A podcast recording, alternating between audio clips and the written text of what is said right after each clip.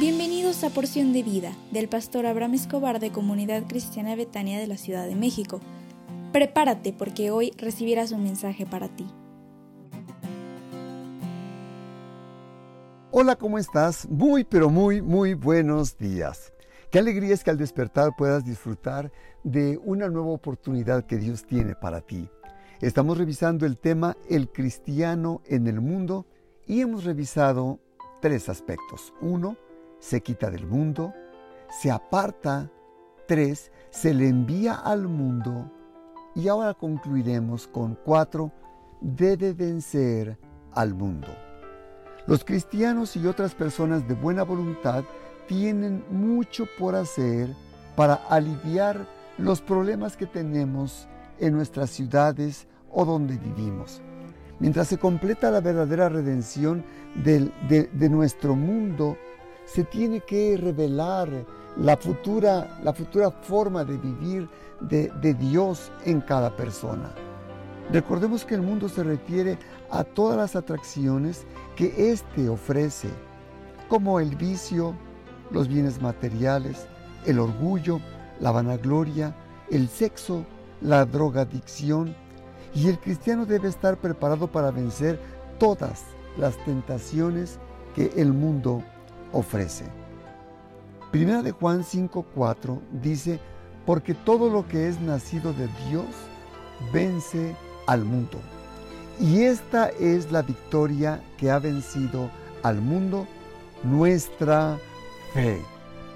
Pero no debemos caer en la trampa de creer que el mundo debe llegar a ser perfecto, moral, social o políticamente hablando. El cristiano está formado para vencer las tendencias de maldad y las presiones que el mundo pone sobre él.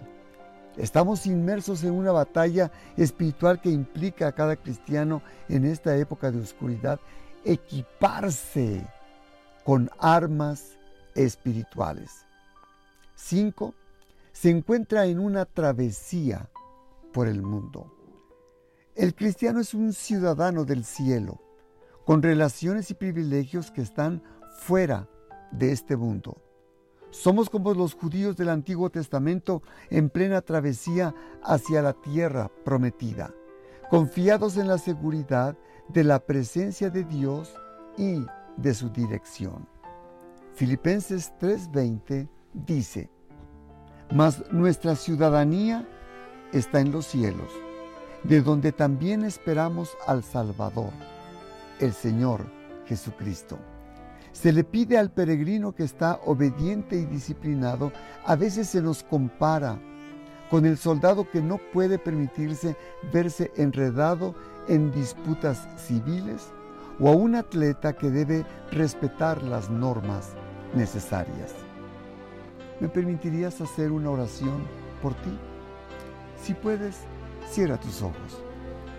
Padre, te suplico por la persona que escucha este audio, para que sea capaz de estar en el mundo y apartarse del mal. Para ello, te suplico que le des sabiduría, entereza y firmeza en tu palabra, para que pueda equiparse de las armas espirituales que has provisto, para que pueda salir vencedor, vencedora en medio del mundo en el nombre del Señor Jesús. Amén.